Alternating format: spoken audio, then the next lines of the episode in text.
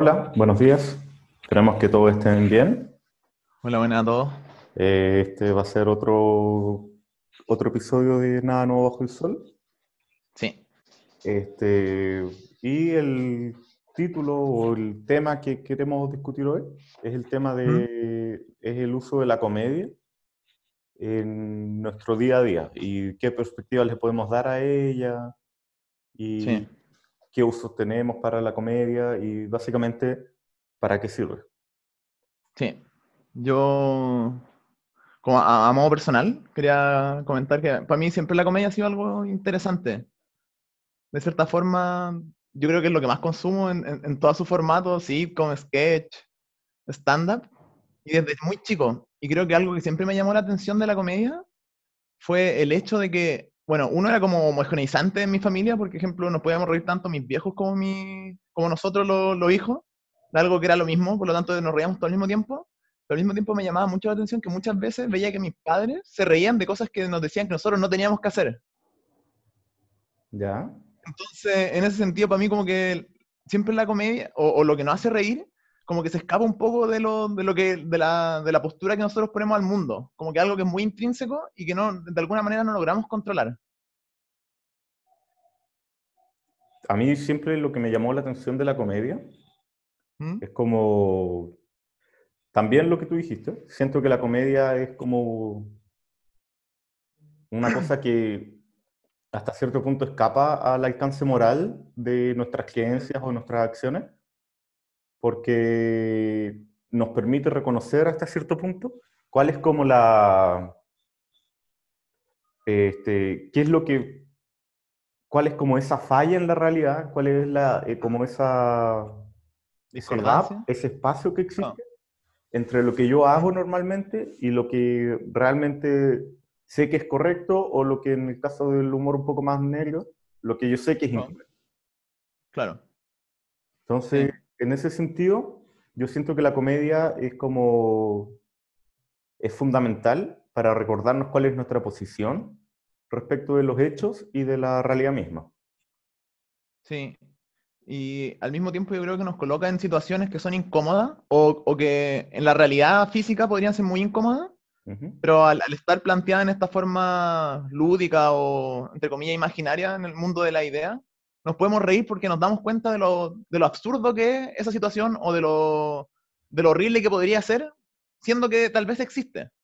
Claro, Y podemos entenderla desde otra, lo aproximamos desde otra medida que tal vez lo contrario sería el drama y sentirnos mal por aquello. Nos podemos aproximar también desde el entenderlo como parte de eso mismo, desde, eso desconocido, horrible que puede ser la realidad, pero que al verla de- desde lejos, podemos, claro. desde, la desde más lejos, desde la gran pintura, nos podemos reír de ella. Sí, pues. Ah, hasta cierto punto, casi todas las formas de comedia que yo he consumido a lo largo del tiempo ah, son como utilizan la exageración en los personajes. Sí, Entonces, el, el, el carácter de cada persona está exagerado, es no real Sí. en el fondo, es cari- caricaturesco. caricaturesco. Y entonces, Sí. como que exaltan un punto eh, de la personalidad de cierto personaje y lo colocan en una situación del día a día. Y es eso Sí, lo que nos causa eh, un poco la, el tema de la, de, la, de la risa, finalmente. Sí, Es como, yo sé que eso, yo sé que tengo este rasgo, ¿Mm? pero sé que no es tan exagerado. Entonces me Claro. río de lo que yo eventualmente haría como si pudiese usar todas mis Ah. pulsiones para hacerlo. sí. Sin embargo, prefiero no hacerlo porque no, no es lo indicado. Sí, y en ese sentido es, es extraño lo que nos hace reír. Hay distintos tipos de comedia, por ejemplo, que de, de Peep Show, que es una comedia inglesa, yo creo que explora mucho ese, ese sentimiento como de lo, de lo extraño, de lo que yo probablemente no haría, de lo que es como bien incómodo, y cómo lo hace, cómo eso también puede ser una, un, un hecho de risa, lo incómodo de nuestras situaciones cotidianas, en el día a día, y de cómo exploran eso desde lo cotidiano, por así decirlo, Claro. The Peep Show está recomendado, está en Netflix, por Sí. cierto. en Netflix. sí. Es eh, es- súper buen show para como los que sienten eh, como hasta cierto punto esa ansiedad social, como de estoy haciendo lo correcto o, Sí. o debería ser así o debería actuar de esta otra forma. Uno de los personajes Sí, con- constantemente está pensando en si, si lo que está haciendo lo está haciendo bien o, entonces o te se está meten, equivocando y te termina meten- haciendo pura estupidez. sí, te meten en la cabeza de este tipo. Sí. Que de nuevo es lo mismo, es como este rasgo medio neurótico de querer controlar todo, de hacerlo todo bien. eh, Y sale todo mal.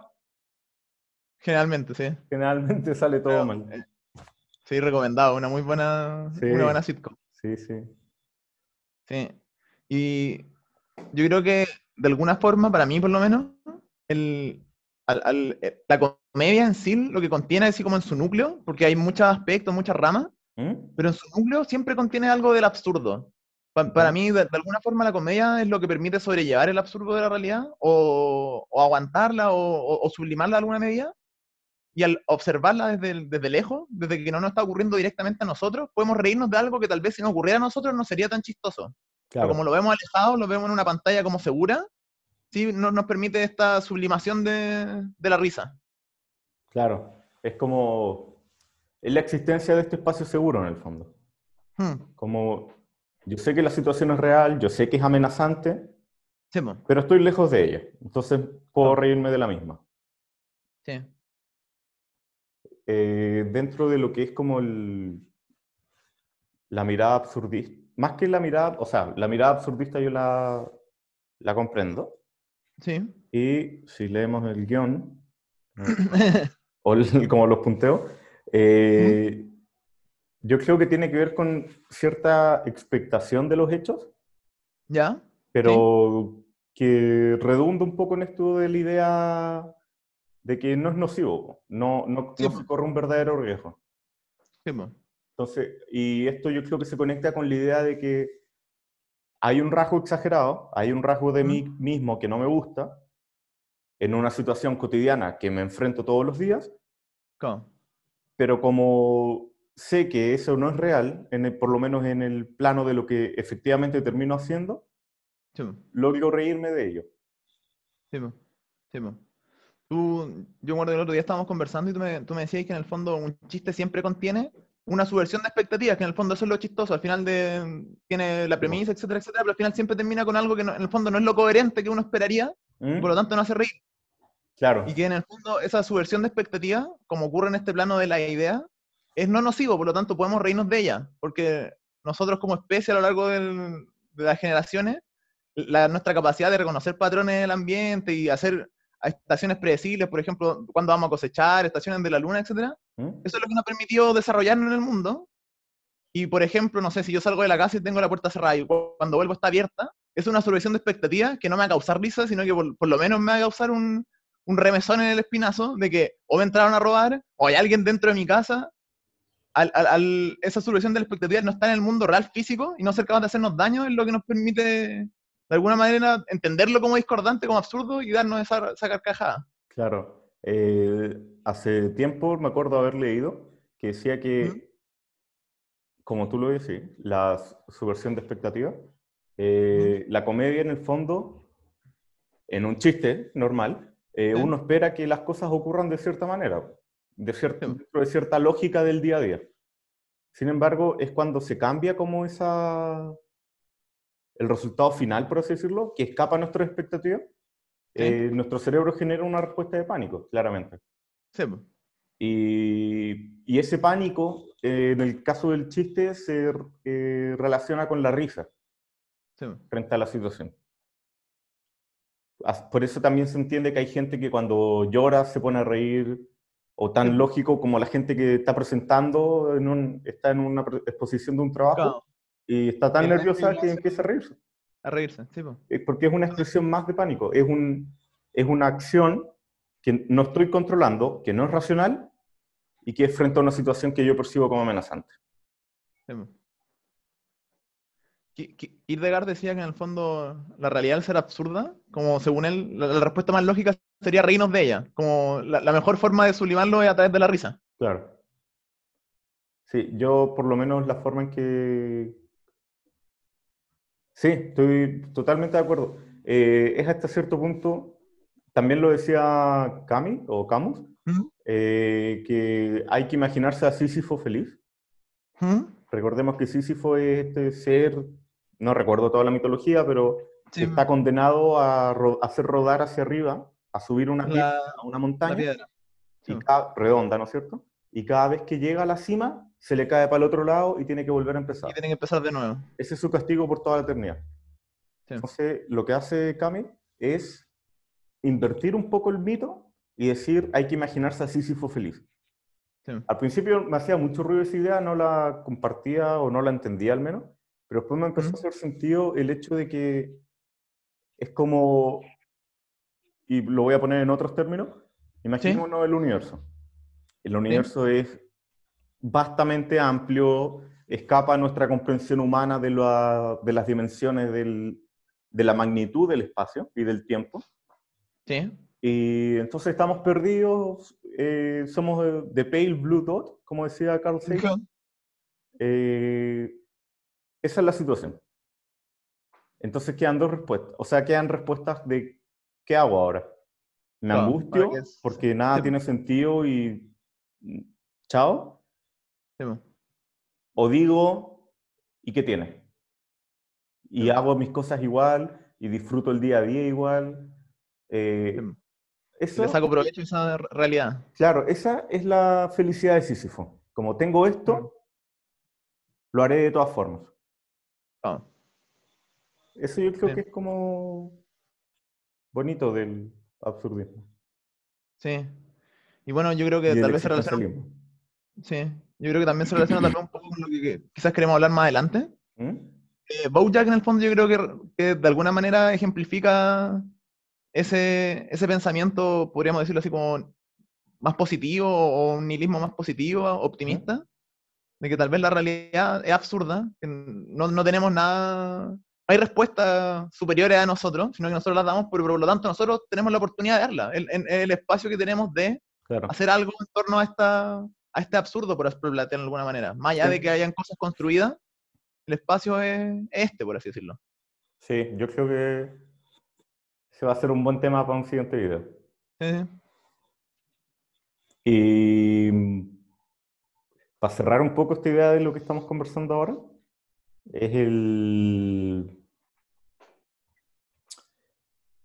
Es súper interesante, muy probablemente me vaya por las ramas, pero el tema del de, el determinismo eh, físico, mecánico, si se le quiere decir, del universo. Eh, porque al menos yo soy un convencido, y tiene que ver con el absurdismo, créanme. ¿Ya? Eh, convencido de que desde la primera fracción de segundo o de la unidad de escala de tiempo que quieran, que eh, ocurrió el suceso del Big Bang, ya está todo determinado. Como que las leyes físicas que empezaron a operar desde ese entonces eh, como son las mismas. Claro, como son un set determinado de reglas, todo lo que viene hacia adelante eh, deriva de las interacciones de, claro, de las interacciones de la materia eh, del universo temprano. Entonces, lo único que nos separa de, de poder leer el futuro, en el fondo, es la capacidad de describir los fenómenos naturales que nos ocurren. Sí. Entonces, eso es lo que ciertas escuelas de filosofía ligadas a la física, particularmente la física de Newton, eh, empezaron a describir como el determinismo, que es que todo ya está hecho, está planeado, no, no planeado, porque eso suena como a un tercero, pero un destino. Claro, todo está, todo está determinado en el fondo, lo dice el mismo nombre. Y lo único que no nos permite ver qué es lo que va a pasar en el futuro es la incapacidad ya sea por el modelo, las ecuaciones que usamos para representar la realidad, o una suerte de poder computacional para poder calcular todas estas variables. Sí. Entonces estamos atrapados. Todo lo que hacemos está... Eh, el hecho de que yo me esté cuestionando si tengo libre albedrío, por ejemplo, ¿Ya? no es libre albedrío propiamente tal. ya estaba pensado... ya estaba, determinado por... Ya estaba determinado por esta cuestión física de que iba a ser así. Entonces llega la pregunta del absurdismo. ¿Y qué tiene? ¿Por qué me voy a angustiar por un destino que yo no puedo leer? en el que puedo estar derechamente equivocado si es que nos cuestionamos la escuela filosófica misma. Claro. Pero, ¿qué tiene? No, ¿Por qué no disfrutar el sol? ¿Por qué no disfrutar estar con amigos? ¿Por qué no disfrutar hacer cumplir sueños y cosas así? Sí, Yo creo que ese es lo, lo fundamental en esto. sí, ¿Y, por qué no, ¿Y por qué no disfrutar también el mismo cuestionamiento? ¿Por qué no disfrutar ese, Claro. ese, ese desconocido? ¿Por qué no, disfrutar, por qué no aceptar esa, esa cosa que se me escapa como parte de lo que es, no? Bueno, eso es lo que en términos psicoanalíticos caracteriza la neurosis, que es ¿Mm? como, ¿cómo decirlo? Estoy, estoy yo como ser sintien- sentien- eh, ser consciente ¿Mm? y reconozco que afuera existe la realidad. Sí, Y más que eso, yo reconozco que la realidad es distinta a mí. sí, Entonces, lo que plantea Freud hasta cierto punto es que yo quiero destruir, para obtener placer, quiero Ya. destruir el objeto de mi deseo. ¿ya? Y más tarde Lacan describe como el, el objeto, el pequeño objeto A, que es como esa pequeña franja micrométrica que me separa del resto. ¿Ya? Entonces, lo que me permite eh, tener deseo sobre esa cosa no Sí. es la destrucción misma, sino es el acercarme a su destrucción. Siempre Ya. girando alrededor, nunca llegando al objeto mismo, porque cuando se destruye el objeto, termina el deseo. No. Entonces, Sí. en, en ese sentido, eh, el neurótico sufre con este acercamiento. Lo único que quiere es destruir el objeto de su deseo para que éste mismo se detenga. Se detenga, sí entiendo. Entonces, lo que hay que hacer, quizás poniéndolo como en términos de filosofía más budista, si se le quiere ver así, Sí, como el hecho de que hay que disfrutar el camino, sí, po. o el camino es el, eh, eh, El camino de la recorrido, carne, el camino, el, pu- el punto en el fondo. Claro, eh, es eso en el fondo. Como Sí, no intentar tener que hacer la cosa, necesariamente. Sí. Con intentarlo, eh, podría ser un- una fuente de placer en sí misma. Sí, po. Carl, Carl Jung después habla en el fondo de que para él como una un- un- el estado como objetivo que uno debería tener psico- psicológicamente es la totalidad, pues, como no, no, no justamente destruir el objeto, sino que el proceso en, en sí mismo, es, es la totalidad de todo y de todas mis partes, las partes tanto buenas como malas, el, el proceso de, de totalidad con el, el universo lo que me permite tener calma, paz y sentirme uno con el mundo, por así decirlo. Mm. Hay una. Hay otra forma que siento yo de ver la comedia, ¿Mm? que es como una suerte de reconocimiento de una realidad traumática que existe en el mundo exterior. ¿Ya? Y yo creo que esto tiene mucho que ver con el humor negro principalmente, ¿Ya? porque es como... eh, hay un chiste muy ejemplificador de todo esto, que es ¿Mm? de un filósofo esloveno, que es Slavoj Žižek, Sí, sí. del que conversamos la- el capítulo anterior, Sí. que el chiste es horrible. Todavía no voy a emitir opinión al respecto, pero lo voy a contar. Esto de- me reduzco a un ser objetivo en este mismo segundo. Él dice, cuenta un chiste de que era la, la el- era como el, el estado ruso antiguo, cuando todavía existía el, el imperio mongol, y era una pareja de campesinos rusos, pues, el marido y su esposa. Y llegaba un, un señor mongol en caballo, con armadura, con todo el poder del mundo a ver estos dos campesinos. Y el mongol le dice al, al tipo, eh, voy a violar a tu esposa y tú debes sostener mis testículos mientras tanto para que no se me manchen con la tierra que hay en el suelo. ¿Mm? Entonces, el, el mongol viola a la esposa y cuando este se va y queda la esposa con el marido, eh, el marido se pone a celebrar. Canta, salta, está feliz. Y la esposa se enfurece. po. Dice, ¿por qué, ¿por qué mierda estáis feliz? Me acaban de cometer un acto atroz hacia mi persona. Y el campesino le responde, ah, pero le manché los testículos con tierra. Hmm. Entonces, eso lo... tiene dos interpretaciones.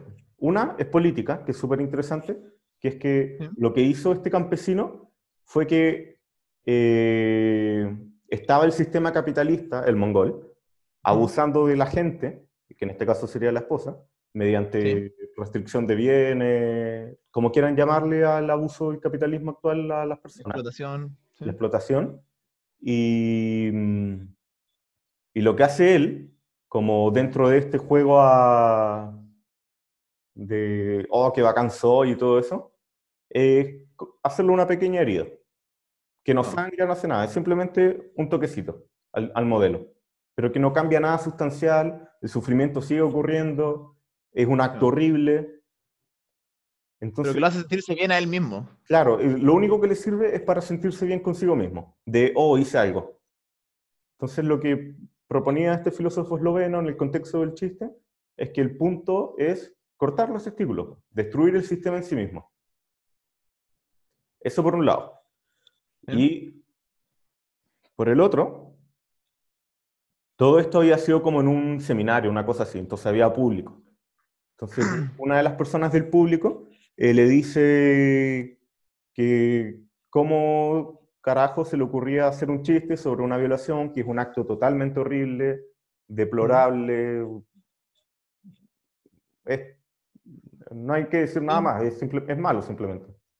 Sí. Y entonces lo que hace el, el filósofo es contestarle diciendo que ese es justamente el punto que él quería tocar. Es el hecho de que este campesino, el marido, ignoró el sufrimiento de la persona, la esposa, ¿Cómo?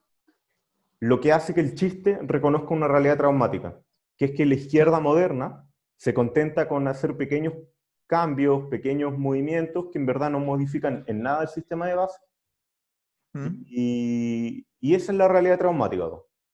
El ignorar el sufrimiento de las personas por eh, yo sentirme mejor conmigo mismo.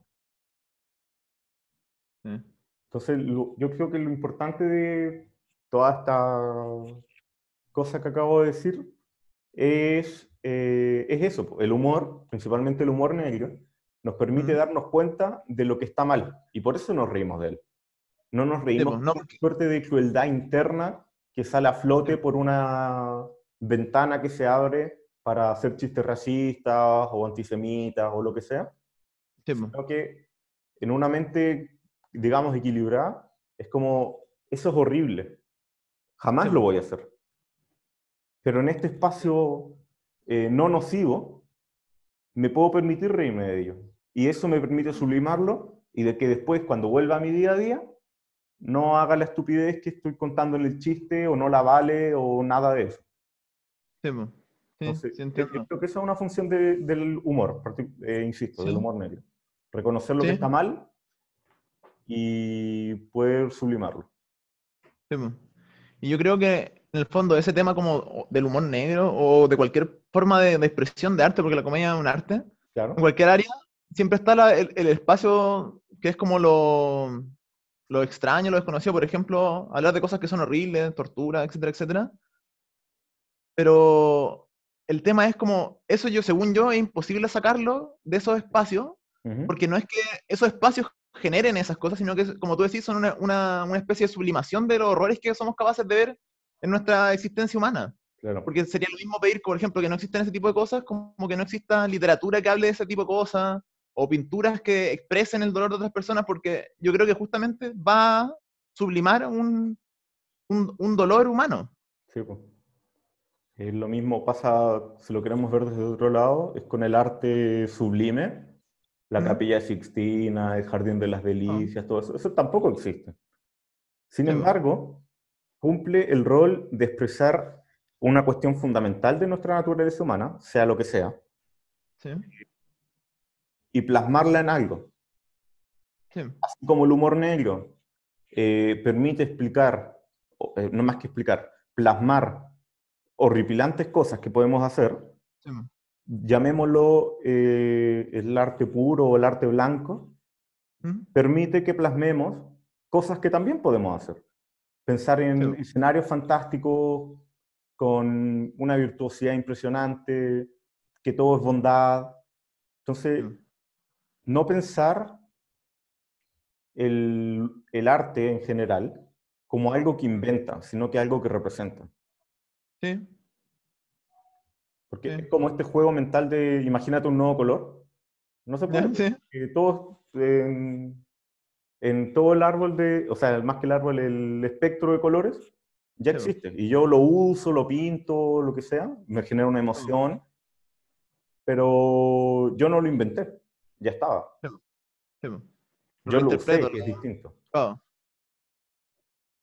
Sí. Entonces yo creo que eso Sí. pasa con el humor negro en particular. Sí, y yo creo que igual es complejo el tema, pero estaba pensando en eso porque yo creo que siempre cuando el, el- el arte de alguna manera tra- trata de tocar temas, ya sea humor o literatura, lo que sea, ¿Mm? eh, tiene, tiene su rechazo, porque en el fondo es lo que rechazamos también como seres humanos. Creo que de alguna manera el humor negro genera más rechazo, porque, entre comillas, lo que trata de hacer el humor siempre es hacer reír, ¿cierto? Claro. Entonces yo creo que esa idea de que nos estamos riendo, yo creo que en el fondo la idea de que nos estamos riendo de algo malo hace parecer de que estamos aprobando algo malo, por así decirlo. Claro. Siendo que no necesariamente es eso, sino que probablemente no estamos, si, si nos reímos de algo es porque entendemos que eso es malo. Entende- yo creo que va desde la parte de entender ese conocimiento, de que es parte de que, el- de que nos podemos reír de eso. Sí. Y también, si volvemos un poco a lo que dijimos al comienzo, de que la risa como esta cosa de lo no esperado o de la no expectativa, ¿sí? eh, también eh, va por eso, porque nadie espera reírse de chistes de campo de concentración. Nadie Sí. se espera que llegue un tipo a un escenario y empiece a hacer chistes sobre, esa, sobre lo que pasó en la Segunda Guerra Mundial. Sin embargo, lo hace. Y sé que es pésimo, sé que está mal, pero me genera esa risa casi panicosa que uno disfruta en el minuto, pero que no disfruta el trasfondo de ello. Sí, po. Sí, po. Eh, Es complejo porque yo Sí, creo que explora las cosas que son más, más oscuras de, de nosotros mismos. Sí, po. Claro, es como también hasta cierto punto reconocer lo malo en uno mismo, ¿Sí? porque yo soy un convencido de que cuando nosotros nos enfrentamos a la realidad, lo que estamos observando es a nosotros mismos, Sí. dentro de la perspectiva de que todo es una interpretación. Eso es lo que Ujú. yo- con lo que yo me he quedado con el tiempo, al menos. Sí. Entonces, cuando yo veo en lo otro a mí mismo, Sí. es una cosa que yo no, ten- no espero. Yo, si yo veo un mueble, Claro. yo espero ver un mueble, pues no espero verme a mí mismo. Sí, po. Si yo veo un chiste, espero ver un chiste, no ver lo que a mí me genera el chiste. Sí. Y cuando ocurre ese proceso, es que ocurre la risa. Sí. Sí. Hay un comediante que a mí me encanta porque es genial, que es. George Carlin. Ya, sí, me encanta también. Véanlo, porque realmente hay un monólogo que hace Sí. sobre el planeta Tierra. Sí, es muy bueno. Realmente no, les vamos, no lo vamos a spoilear, lo vamos a, publicar en el link de abajo, en la descripción. Sí, eso. Pero si tienen, creo que dura 10 minutos, Sí, disfrútenlo. es cortito. Sí, es bueno. Y el Eh, final, el final final, porque este es como el último chiste, por así decirlo, que cuenta en su rutina de esa Claro, que noche, cierra su especial. Sí. Lo cierra de una manera tan sublime, a mi parecer, que eh, tiene que verse, tiene que ser visto. Sí, yo encuentro que es un genio, George Carlin. Y hacía justamente todo eso. po. Él tomaba la realidad que nosotros toma- tenemos considerada por lo general, que es Sí. como la importancia del ser humano, eh, el futuro de la humanidad, y, y hacer lo que quería con esas ideas. Sí. Y el público la Sí. Sí. George Carlin es un grande de la comedia. risa. Era. Era, sí. Bueno, yo creo que podríamos cerrarlo acá Cerrar y dejar abierto la, la invitación a, a ver cuáles son sus opiniones en torno al tema. pues. Hemos Sí, conversado varias cosas y poder, ojalá, generar diálogo entre, entre todos. Sí, po. Si no están de es acuerdo. Sí, pues. Si no están de acuerdo, nos parece perfecto. Sí. Escriban los comentarios con sus descargos y veremos. Y así podemos, podemos aprender todo. Esa es la, esa es la idea. Sí, pues. Y, y nada, pues gracias por su apoyo hasta ahora. Sí. Eh, vamos a continuar haciendo estos videos. Sí, nos, nos retrasamos un poco en este por temas externos, pero la idea es sacar por lo menos uno a la semana, yo creo. Mínimo, sí. Sí. Entonces, cerramos, cerramos por hoy. Sí, pues. Así que muchas gracias y nos estamos viendo nuevamente. Que estén todos bien. Chao.